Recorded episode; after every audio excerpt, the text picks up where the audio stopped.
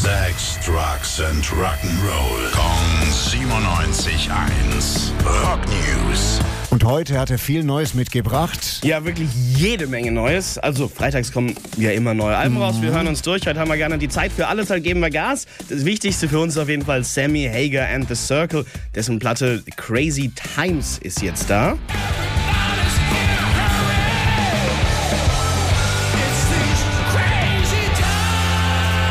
Ja, typisch The Red Rocker halt. Ne? Ja, gibt auch richtig Gas. Noch ein bisschen lauter wird's bei The Dead Daisies.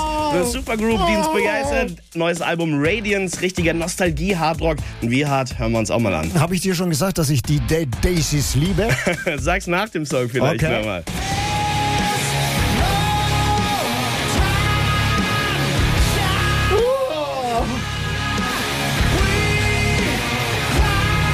Ach, mein liebster Tim, du machst mich glücklich.